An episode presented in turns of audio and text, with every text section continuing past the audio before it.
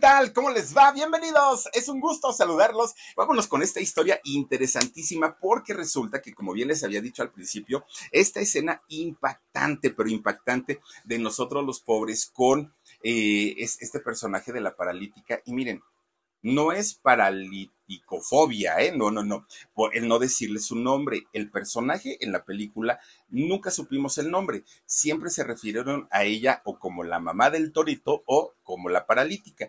Todos se acuerdan que tenían su, sobrenombre. Estaba el camellito, estaba la que se levanta tarde, la romántica, la chachita, eh, Pepe el toro, este, el marihuano, este, pero en realidad no, no tenían un nombre. Bueno, don Pilar sí, ¿no? Pero en el caso de la paralítica, siempre la conocimos así, como la paralítica y hasta ahí. Y bueno, cuando le pone sus a este señor, bueno, al día de hoy yo sigo viendo esa película y me sigue dando coraje porque dice uno cómo esta pobre mujer indefensa y le pegaron tan feo. bueno, de esa golpiza en la película muere, este, la paralítica porque pues ya no se logra recuperar. Bueno, pues miren, Resulta que eh, esta película que se hace en 1948, 47, por ahí más o menos, ¿no? De, esos años, se hace esta película. Para aquel momento era demasiada violencia. Si al día de hoy ver estas escenas dan mucho coraje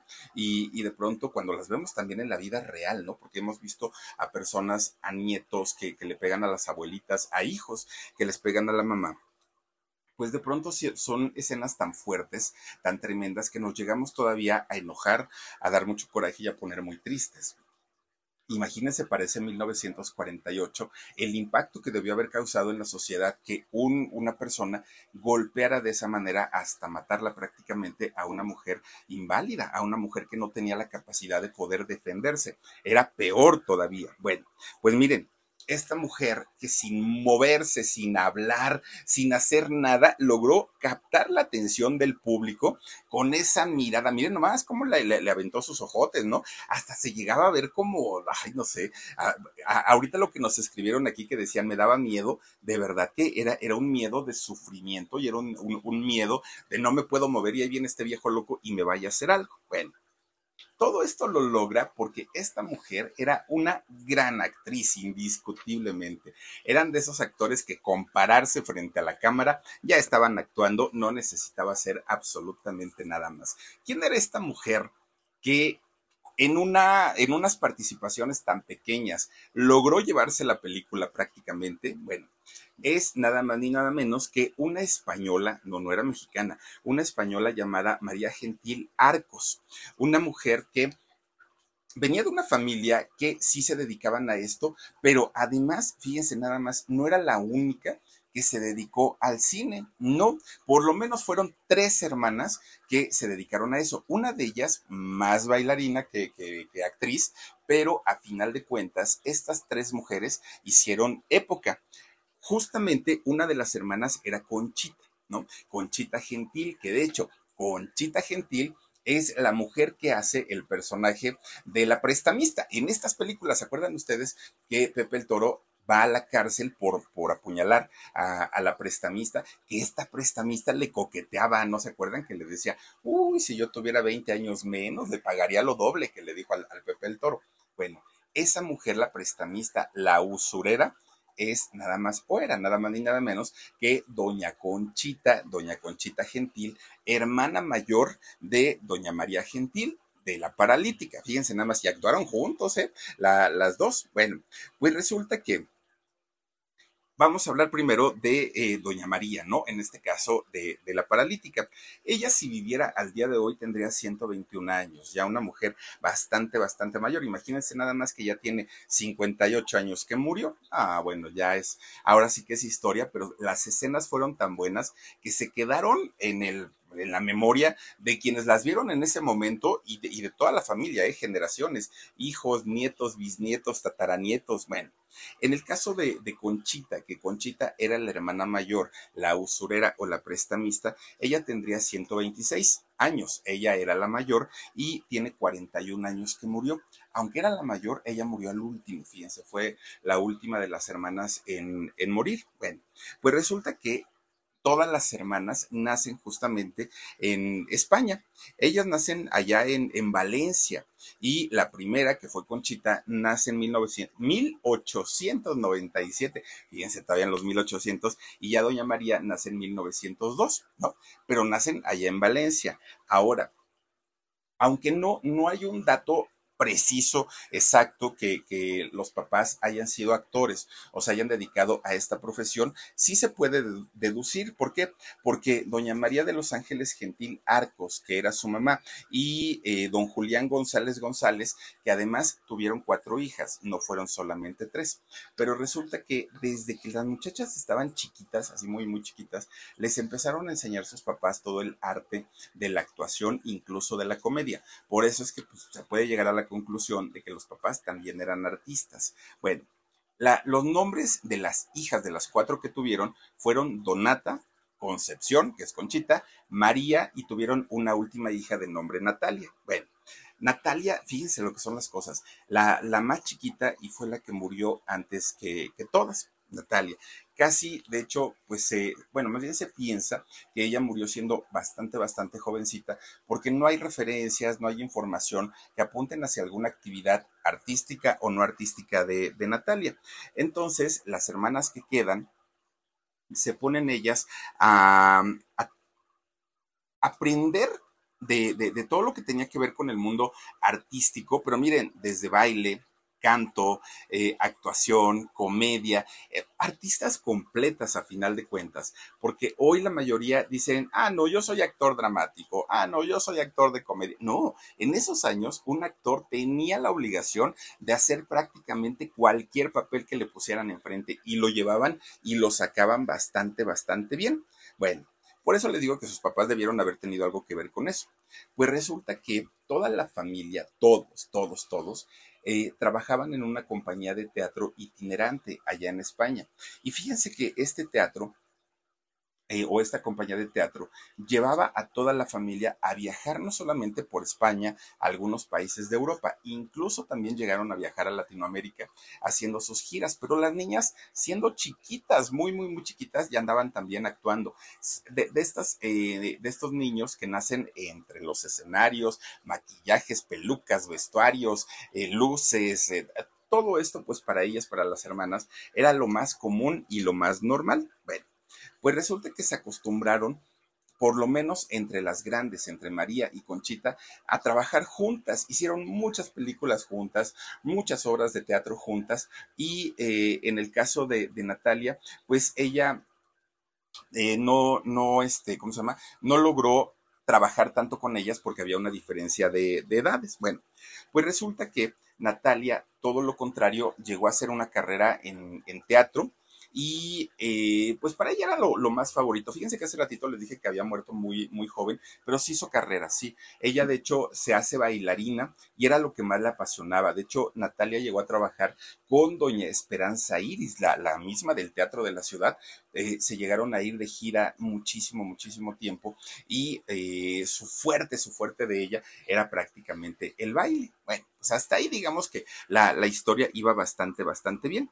Bueno, pues resulta que de repente en una de esas giras que llegaron a hacer por toda Latinoamérica, visitan México. Visitan México, pero fíjense nada más. Pues eh, en el caso de, de Natalia, tenía apenas cinco añitos cuando llegaron a, a, México, ¿no? Por primera vez.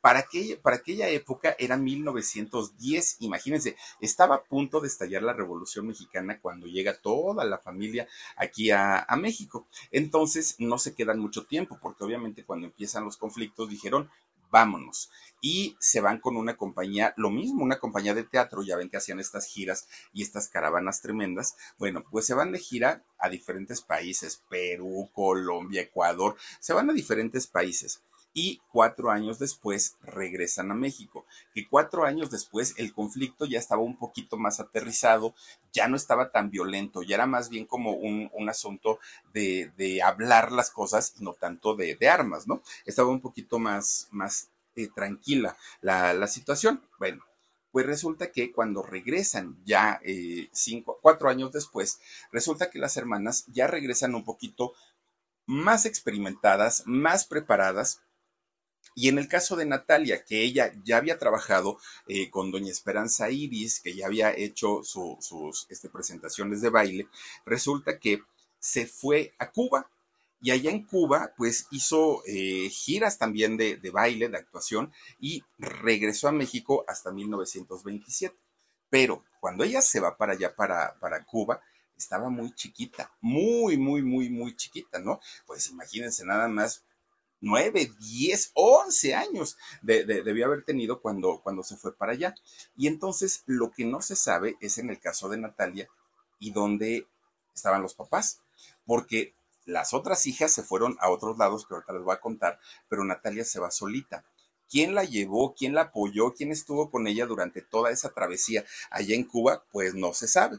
No se sabe absolutamente nada. Bueno, cuando llegan eh, los años 30, que en los años 30 empezaba el run run, ahora sí que de, la época de oro del cine mexicano, que ya empezó bien en los años 40, y resulta que pues ya empezaban a hacer este tipo de películas.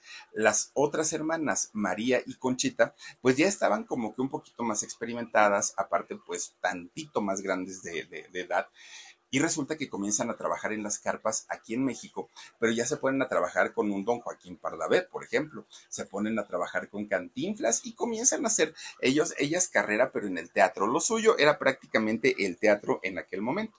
Bueno, de repente un día las empiezan a llamar para hacer películas.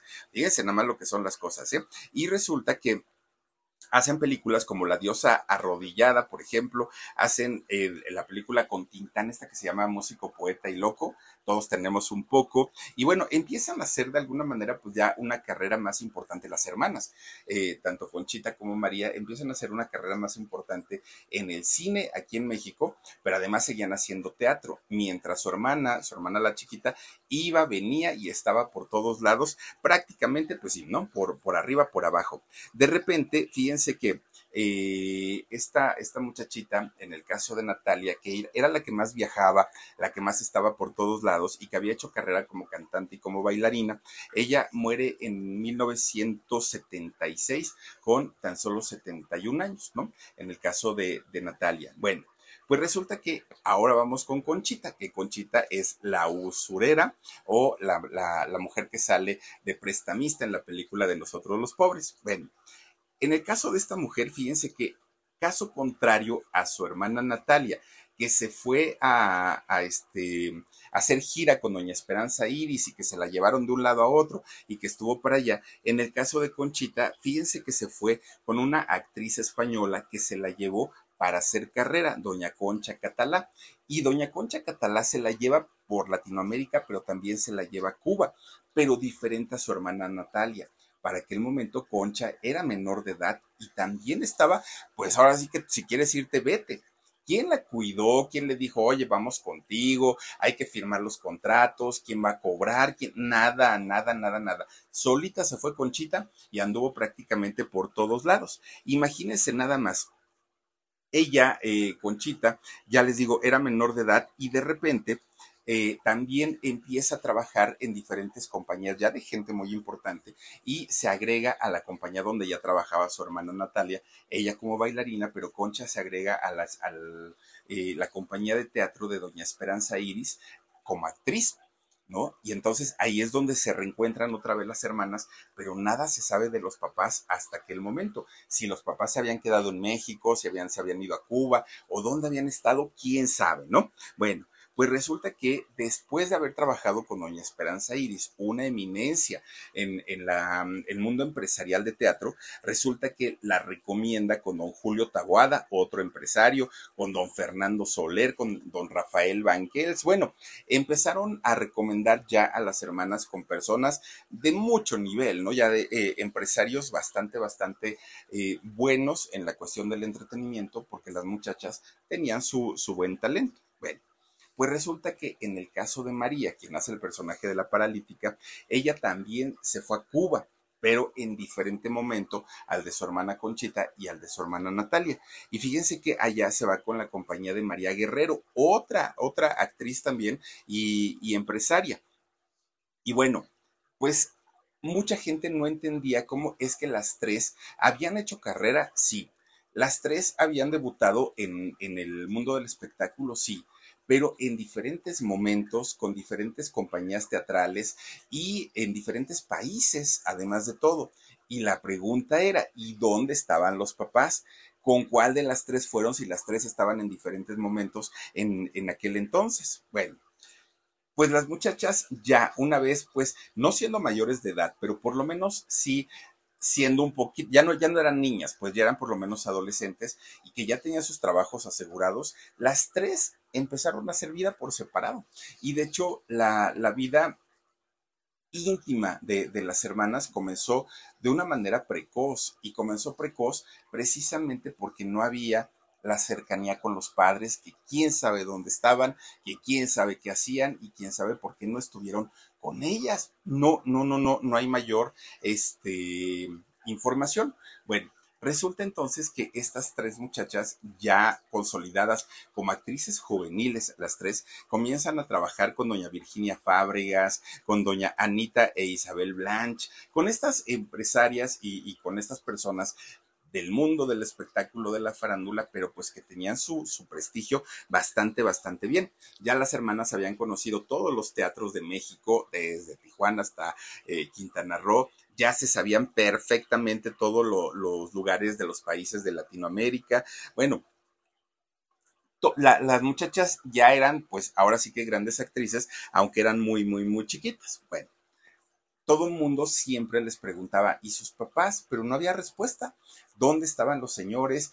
¿Qué era lo que había pasado con ellos? Si habían muerto, si vivían. Pero el caso es que las tres comienzan a hacer carrera muy, muy jovencitas. Bueno, pues tan jovencitas que en el caso de la hermana mayor de Concha, ella se casó a los 17 años, fíjense. Pues obviamente jovencita, pero con un hombre mayor, de hecho ya con un empresario llamado Guillermo Haller Arreola, que de hecho este hombre tiene una historia bien, bien, bien interesante. ¿Por qué? Porque con, eh, con este señor, Concha tuvo cuatro hijos, cuatro, de los cuales eh, una de ellas fue la que siguió, digamos, los pasos artísticos, fue Magdalena Haller. Magdalena se convierte en, en una actriz importante y resulta que ella nace en Texas porque estaba de gira su mamá, Conchita, pero cuando nace se regresa para la ciudad, bueno, para México y es registrada como mexicana, ¿no? De esta actriz. Eh, Magda, Magda Haller era el nombre de, de esta actriz, la hija de Conchita. Bueno, pues resulta que como Magda Haller comienza a trabajar también en teatro, comienza a hacer pues cosas interesantes. Bueno, de hecho, Magda al poco tiempo hace su propia compañía de teatro también y le da empleo tanto a la familia como a gente que no era de la familia. Pues un día Magda se va de gira siendo jovencita, se va de gira a Cuba, la hija de Conchita se va a, Cuba y ahí se presenta y ahí, estuvo, ahí estuvo haciendo este, su, su gira con su compañía.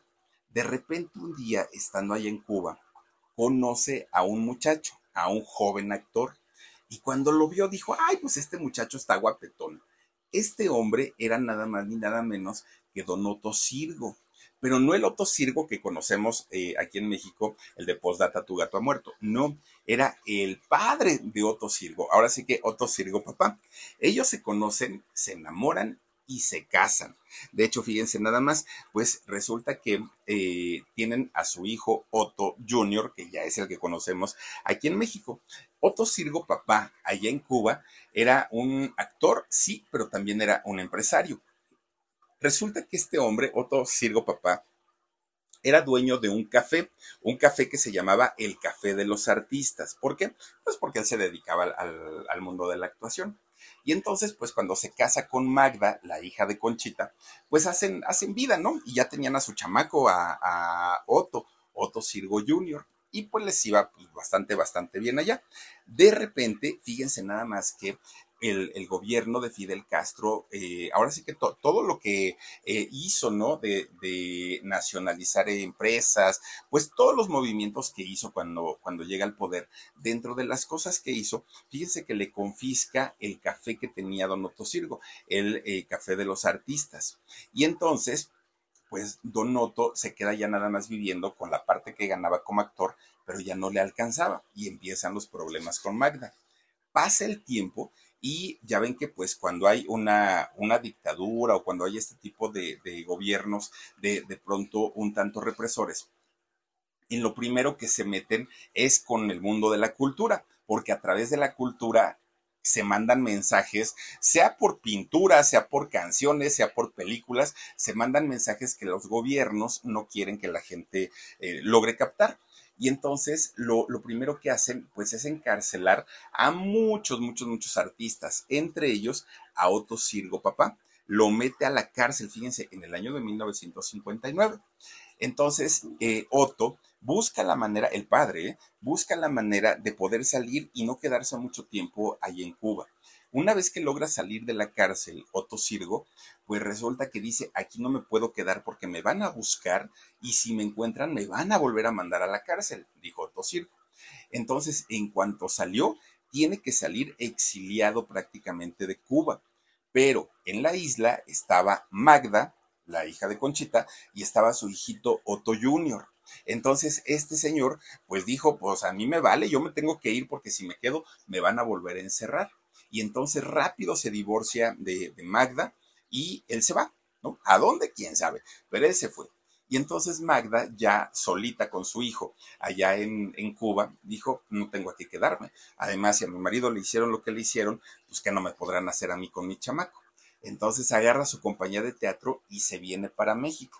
Aquí en México registra a Otto Sirgo como mexicano, ¿no? Le pone la nacionalidad mexicana y eh, finalmente este eh, eh, hijo, el muchachito, es el Otto Sirgo que conocemos hasta la actualidad, actor de teatro, actor de telenovelas, muy conocido por haber hecho el de Postdata Tu gato ha muerto, donde se desnudaban sus protagonistas. Bueno, pues es un poquito de la historia de, de, de, Conchita, ¿no? Digo, creo que, creo que ya me salí un poquito de, del tema de, de, las hermanitas, pero a final de cuentas, miren, él es Donoto Sirgo, él eh, finalmente, pues el, el, hijo, ¿no? Junior, porque el otro, pues era el, el papá. Bueno, pues hasta ahí digamos que, que, que, la historia de Doña Conchita, pues allí iba bastante, bastante bien. De hecho, era una mujer, Conchita, que era como muy cercana y había visto todo lo que habían batallado eh, tanto las hermanas como su propia hija allá en Cuba con el asunto actoral, que cuando Conchita pudo aquí en México, junto con un grupo de actores, ella crea el Sindicato de Actores Mexicanos que este, este eh, sindicato pues empieza a evolucionar, empiezan a meter por ahí más ideas, a renovarse y todo, y termina siendo la ANDA, que la ANDA se, se, fundó en el año 1934. En el acta constitutiva de la ANDA, una de las muchas firmas que aparecen en el acta eh, constitutiva es justamente la de doña Conchita, Conchita Gentil. Ella firmó eh, esa acta para, para la ANDA. Bueno, pues resulta que las hermanas no querían eh, quedarse a vivir en México, no era su intención, no era su idea. Ellas querían regresar a Cuba, a Cuba, perdón, España, era su, su idea. Pero resulta que cuando comienza este conflicto de la guerra civil española y que muchos de sus eh, compatriotas tuvieron que salir exiliados, salir huyendo, que llegaron a diferentes lugares, ¿no? Por, por eh, salir huyendo de, de, la guerra, que además fue una de las más violentas, pues resulta que se dan cuenta que muchos de sus compañeros artistas de allá de, de España ya habían llegado a México. ¿no? Habían llegado a México como Nofelia Guilmain, entre muchos otros. Entonces dijeron, ¿y a qué nos vamos? Nos vamos a ir para España para que tengamos que regresarnos y llegar a México otra vez es una vuelta innecesaria. Y es de esa manera que se quedan a vivir aquí en México y comienzan a hacer carrera ya, ahora sí que nacionalizadas, establecidas totalmente aquí en México porque pues su idea era regresar a su país y ahí quedarse y allá vivir, pero ya no pudieron hacerlos ellos. Bueno, pues Conchita, de las primeras cosas que empieza a hacer esta mujer fue trabajar para Hollywood, pero fíjense que no, no, no eran películas que se hacían para el mercado anglosajón, para el mercado de Estados Unidos. No, empieza a hacer eh, películas que en ese momento les llamaban, ay, ¿cómo eran? Eran como de, tipo doblaje, hagan de cuenta estas películas que hacían, pero cuando empieza el cine sonoro allá en Estados Unidos, en Hollywood, las películas que se proyectaban en Latinoamérica, que eran hollywoodenses, no tenían ni, ni subtítulos en español, ni tenían doblaje, ni tenían nada, nada, nada, nada. Recién venían del cine mudo y entonces, pues ahora con el cine sonoro no le podían poner nada, absolutamente nada. Bueno, pues resulta que ella comienza a hacer este tipo de, cine en donde hispanizaban las películas. Todas las películas que hacían en aquellos años allá en Hollywood hacían la versión latina, toda completita, completita la película, y en ese tipo de historias era donde Conchita comienza a hacer una carrera principalmente en, en cine películas de Hollywood, pero no transmitidas para el público de Estados Unidos, sino para el público latino. Cuando viene el doblaje y cuando vienen los subtítulos, ah, dejaron de hacerlo y entonces pues ya se hace una sola película para todos los países. Bueno, pues resulta que Conchita ve esa oportunidad y comienza a hacer cine justamente pues ahí en, este, en, Hollywood y sus ingresos cambian, le va muchísimo mejor y fue por ahí de mediados de los años 30 cuando ya comienza a hacer cine aquí en México y le empieza a ir muchísimo mejor de lo que hacía en Hollywood, porque además aquí en México ya comienza a ser una actriz no solo de teatro, sino reconocida también en cine. Miren, hizo la película de Así se quiere en Jalisco, de estas primeritas, primeritas historias, que eran historias campiranas, que así fue la primera época, la, primera parte o temporada de la época de oro del cine mexicano. Estas historias de charros, estas historias de, de, los eh, pueblos, ¿no? De, de, los lugares así como de provincia y que eran bien bonitas. Después hizo por ahí el del Peñón de las Ánimas, también salió por ahí. Y bueno, una, una mujer que comenzó a trabajar siempre como actriz de reparto, Conchita siempre, nunca tuvo un protagónico, pero era de esas actrices pues que eran infaltables, ¿no? En, en la mayoría de las películas y por eso pues sí se le recuerda mucho, aunque el personaje que, que probablemente tengamos más en la mente es justamente el de esta mujer que hace a la prestamista o a la, a la usurera, ¿no? Y que le coquetea a don Pedro Infante. Pero bueno, oigan, pues permítanme y les voy a echar el comercialote porque resulta que si les preocupa a ustedes que su cabello esté delgado, miren nomás yo, calvo no me voy a quedar nunca, ¿eh? Eso sí. Bueno, si les preocupa que su cabello esté delgado y sin vida, pues eso puede convertirse en una pesadilla y para cualquiera pero yo les voy a decir que hay una eh, manera de tener un cabello más grueso y más poblado y en tan solo tres semanas. Si no les funciona, me reclaman y me lo ponen, por favor. Y que además ayuda a mejorar el aspecto general de la piel. Ya me lo estoy tomando, no sé si ya se me ve diferente, pero bueno, por lo menos. Se llama este eh, producto, mm, eh, My, mm, ay, este, se llama My MyBiotin, ay, perdonen ustedes, es que tengo tantas cosas apuntadas aquí. MyBiotin Proclinical dice y está respaldado por la ciencia y proporciona resultados reales con solo tomar una sola pastilla al día. Eh, si compran su botella, al inicio para 30 días les va a costar solo 9.95 dólares y esto tiene que ser con la suscripción de autoenvío mensual. Para que no me haga bolas, miren, cualquier información pueden entrar ustedes a esta, eh, a este enlace, a esta página de internet que se llama www.mibiotina.com diagonal el Philip www.mibiotina.com diagonal el Philip. Es que ahí es donde me hago pelotas, porque pronunciado se dice MyBiotin y escrito es mibiotina.com diagonal el Philip. Ahí es donde ustedes pueden entrar y les va a aparecer toda la información de este producto y además, eh, como bien lo decía, está respaldado por la ciencia, que eso es lo mejor del asunto. Y miren, pues 9.95 dólares, la verdad es que no está tan, tan, tan caro y si sirve para, para mejorar el aspecto del cabello y de la cara, pues dice uno, me lo tomo, ¿no? No pasa absolutamente nada. Bueno, pues resulta, fíjense nada más que hablando ahora de doña, de, doña María, de doña María Gentil, aquella mujer que hizo el personaje de la paralítica y que yo creo que a la gran mayoría de, la gente nos conmovió.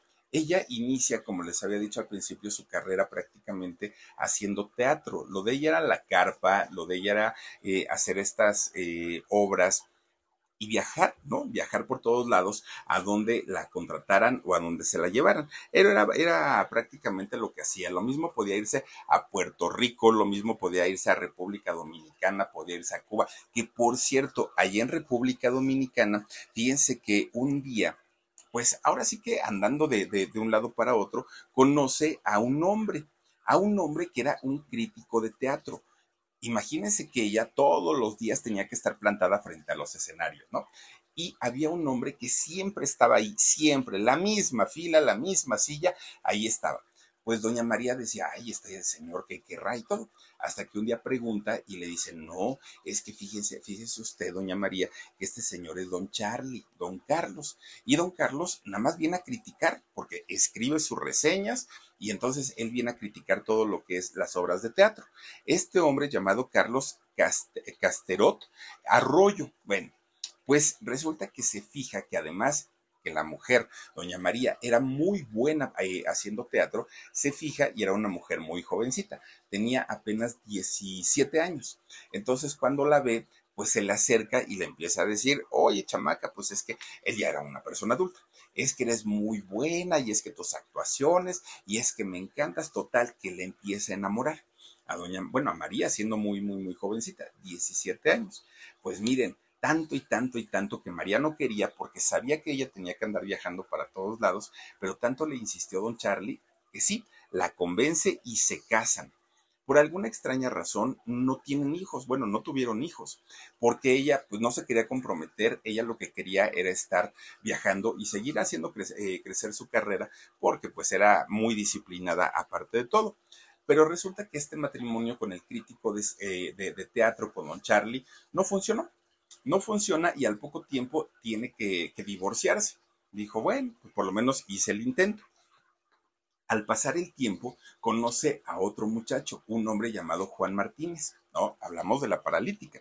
Y resulta que, pues todo pintaba a que con él iba a poder formalizar una familia, a que con él iba a poder tener a sus hijitos, dedicarse en cuerpo y alma a él, a ellos. Pero resulta que con Juan Martínez tampoco, tampoco tuvo hijos. No se sabe si doña, doña María tenía algún problema de, fertilidad y por eso nunca pudo embarazarse, si fue una decisión de ella o si fue decisión de los esposos. Pero a final de cuentas, ella nunca, nunca tuvo hijos, a pesar de, haber estado casada en dos ocasiones. pues sin, hijos, eh, María empieza a dedicarse ya mayormente pues a su trabajo y a su marido, ya no tenía otra cosa que hacer. Y entonces eh, María, que ya para ese momento tenía un buen nivel actoral, comienza a trabajar mucho, mucho, mucho con su hermana eh, Conchita. Natalia estaba pues en el baile, andaba haciendo otras cosas y resulta que Conchita empieza, eh, perdón, María empieza a trabajar mucho en teatro junto con su hermana, las dos, y de hecho se hacían contratar en combo me contratas a mí, empresario, pero también contrata a mi hermana, pero también este, incluyeme a mí. Bueno, era, era la manera en la que se vendían ellas, ¿no? También hicieron proyectos por separado, pero casi todos, casi todos los lugares en donde eh, trabajaron siempre estuvieron juntas. Incluso trabajaron también para don Luis Buñuel, fíjense, un compatriota de ellas, español también, y que hacía este tipo de películas con temáticas muy fuertes, muy, muy, muy duras, pues eh, también ellas trabajaron con él. Bueno, en el caso de, de María, fíjense que el, el físico que tenía ella, la manera de hablar, su actitud que tenía, siempre hacía papeles como de la madre sumisa, madre abnegada, madre sufrida. Eran el tipo de, papeles ahí en la película de, Nosotros los Pobres, siendo la madre de, Pepe el Toro y pues sufriendo en una silla de ruedas, ¿no? Su enfermedad, la desgracia de ver que su hija se había embarazado, en fin. Ese, ese tipo de historias eran las que le acomodaban muy bien a Doña María.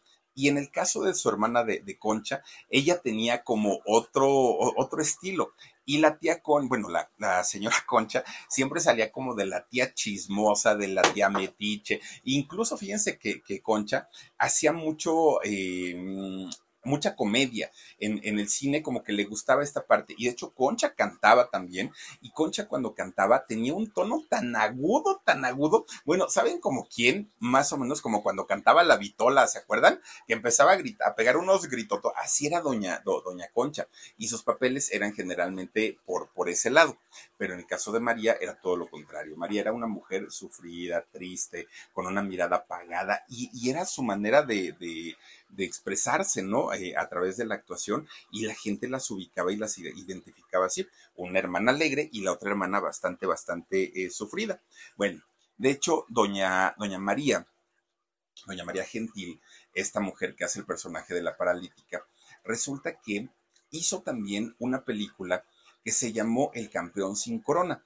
En esta película del campeón sin corona sale eh, de la mamá del boxeador, que en este caso era el Kit Terranova. El Kit Terranova que lo hizo en, en esos años este actor David Silva, ¿se acuerdan ustedes? Bueno, David Silva, este actor que hace el personaje del hijo de Doña María, de, Doña María Gentil, resulta que fue la primera opción de don Ismael Rodríguez para personificar a Pepe el Toro. David Silva, él iba a ser Pepe el Toro, ¿no? Y por lógica, su mamá en esa película hubiera sido Doña María Gentil, la misma que posteriormente iba a repetir en Campeón sin Corona. Pero David Silva en ese momento no quiso hacer la película. Muchos dicen que no, que no la quiso hacer porque eh, él decía que era demasiada violencia, eh, esas escenas, ¿no? De, la violencia con, quien iba a ser su mamá, el, pleito en la cárcel con, el tuerto, todo eso, y dijo no. Además, pues no, no creo que la película sea buena y la rechazó. Entonces le dan la oportunidad de hacer la película a un Pedro Infante muy jovencito y bueno, lo demás ya es historia, ¿no? Pedro Infante se lleva la película absolutamente en todo, en todo, en todo. Pues resulta que tanto Conchita como María, las dos hermanas, hicieron una carrera importante en el cine. Se convirtieron en, este tipo de actrices que sin tener un protagónico son recordadas hasta el día de hoy. No son actrices solo de relleno, son actrices que dejaron una eh, huella en el cine y sobre todo en la época de oro del cine mexicano, que pues fue la mejor, indiscutiblemente. Bueno, pues resulta que eh, doña, doña María, fíjense que después de haber trabajado con eh, Pedro Infante, después de haber trabajado con este, Ismael Rodríguez y haber hecho un papel bastante, bastante bueno, las ofertas de trabajo comenzaron a llegarle tremendo, tremendo. Eh, había productores que la, que la requerían y luego se la peleaban a Doña María porque la requerían para hacer este tipo de personajes de mamá sufrida y abnegada y obviamente también sus tarifas para cobrar pues se incrementaron no tenía hijos, no tenía en, quién gastar, pero finalmente pues ella comienza a hacer sus ahorros, ¿no? Y vivía bastante, bastante bien. Bueno, pues resulta que de repente un día, ya ella ya había terminado de hacer, junto con todo el elenco, la película de, Pepe el Toro y todas estas películas, ya las habían terminado pues estaba todo listo y todo preparado para que las, la, todo el elenco, ¿no? Fueran a la presentación de las películas. Pero resulta que de último minuto les avisan pues que no.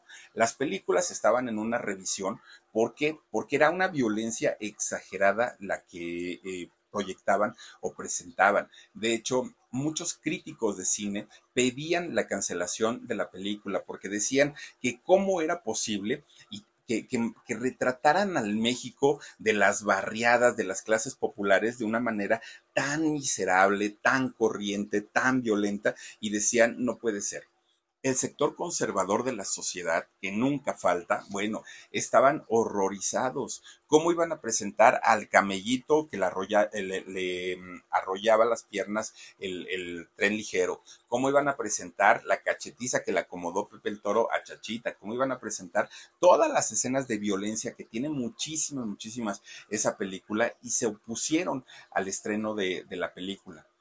Bueno, llegan directamente pues ya hacia, hacia, el, hacia el gobierno, ¿no? Para decir podemos o no podemos porque las cosas están bastante, bastante eh, duras. Pues resulta que así de último, de último o de último, pues les dan la autorización para que pudiera ser estrenada la trilogía de Pepe el Toro. Y cuando la gente conoció el trabajo de todos ellos, bueno, todo el mundo quedó encantado, muchos lloraron, muchos sufrieron, muchos se rieron, muchos todo, pero la, la gente estaba muy agradecida. Ahora, hubo actores a los que no les fue nada bien por ejemplo, a don, a don Miguel Inclán, el marihuano, el que le pega a la paralítica, eh, fue agredido muchas veces, no una, muchas veces, porque había gente que le pegaba y le decían, a ver si muy machito, a ver, así le pegaste a la mamá del torito, ¿no? Defiéndete, defiéndete, le decían. Y este, durante mucho tiempo, él era el malo, don, don Miguel Inclán. Después cuando sale el tuerto y el tuerto pues le, da su, su, golpiza a Pepe el Toro, se convierte el tuerto en el más odiado, pero al tuerto sí le fue peor. Un día estaba eh, este actor que, que hizo al tuerto, fue a Puebla Y allá en Puebla, oigan, si no llega la policía, si no llega la patrulla, linchan al, al tuerto. O sea, ya lo tenían prácticamente para lincharlo porque la gente estaba embravecida de cómo le había hecho esas cosas a Pepe el Toro. Bueno, en la vida real, en, en la realidad, doña María Gentil, la paralítica, y don Miguel Inclán, el marihuano, se reían, se abrazaban, ellos estaban encantados del trabajo y de ver pues la reacción del público, porque eso lo único que demostraba es que eran grandes actores, ¿no? Ellos estaban conscientes de eso, pero fue un peligro, un peligro bastante, bastante fuerte para eh, algunos de los actores que, que participaron ahí. Bueno, en el caso de Doña María, no hizo pocos trabajos en cine. Mucha gente pensará que, el personaje de la paralítica fue el único que llegó a ser y en realidad no. Fíjense que María llegó a ser alrededor de 120 películas Además, también tuvo participaciones en televisión y, bueno, una cantidad tremenda de obras de teatro que también hizo eh, Doña María.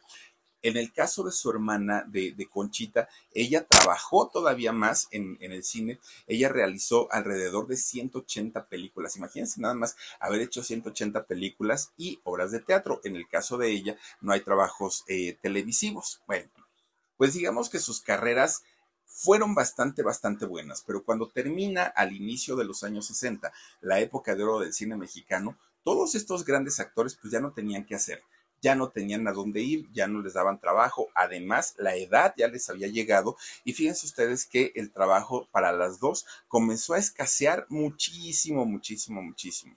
Poco a poquito se fueron, bueno, no se fueron, las fueron retirando los productores porque cada vez las llamaban menos, cada vez eh, pues eran solicitadas, tenían que audicionar, fíjense, siendo tremendas actrices, tenían que audicionar para que les dieran algunos papeles y ellas los aceptaban y decían, bueno, pues es que necesitamos el trabajo. Resulta que doña María, doña María Gentil, la paralítica, muere en el año 1965 y muere joven, realmente no, no, no muere tan grande. Ella tenía apenas 63 años de edad. No se saben las causas por, las cuales muere ella, pero sí se sabe pues que murió en, ese año, ¿no? En 1965. Natalia muere en el año 1976 y Conchita, que era la mayor, ella sí vive todavía muchos años. De hecho, Conchita muere en el año de 1981. Fíjense nada más, que de hecho de Conchita fue muy triste la historia de, cómo muere, porque aunque ella muere en, en, el año de 1981, estaba bien de salud. Doña Conchita pues tenía los achaques, ¿no? De, propios de la edad, pero ahí la llevaba y de hecho era una mujer muy fuerte. Pero resulta que, fíjense que en el año de 1980 muere su hija, doña Magda, ¿no? La, la mamá de Otto Sirgo. Y entonces muere, desafortunadamente, eh, Magda Haller, que tenía 65 años de edad en aquel momento.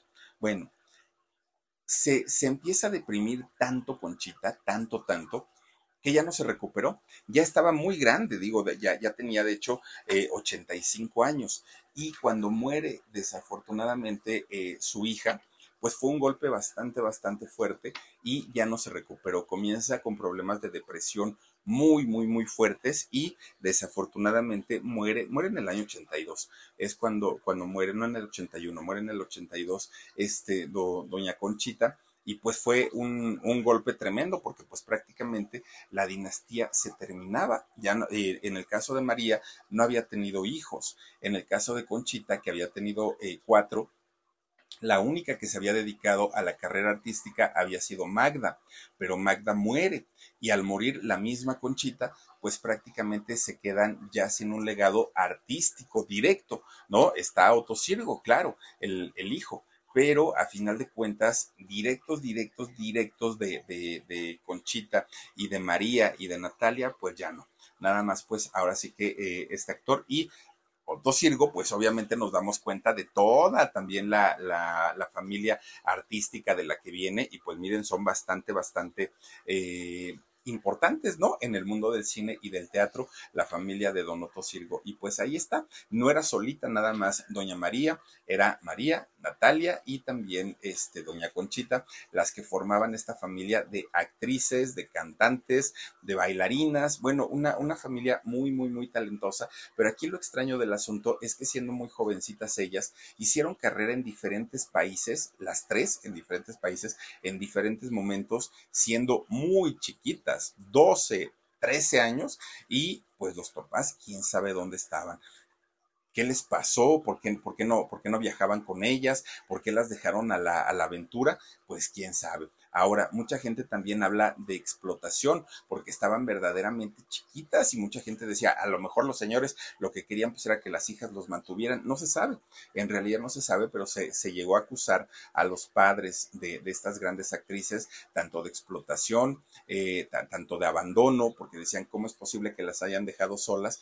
Y por eso es que eh, se casaron muy, muy, muy jovencitas. Lo que sí es una realidad, pues es que gran talento que tenían estas eh, mujeres y en especial el de la paralítica, oigan, sin hablar, sin caminar, sin moverse, sin nada, bueno, dejó huella en el cine nacional doña María Gentil, doña Conchita Gentil y Natalia Gentil también. Pero bueno, pues ahí está la historia de estos personajes muy importantes en la época de oro del cine mexicano y pues hasta aquí con, con la historia de hoy. Cuídense mucho, les mando besotes, adiós.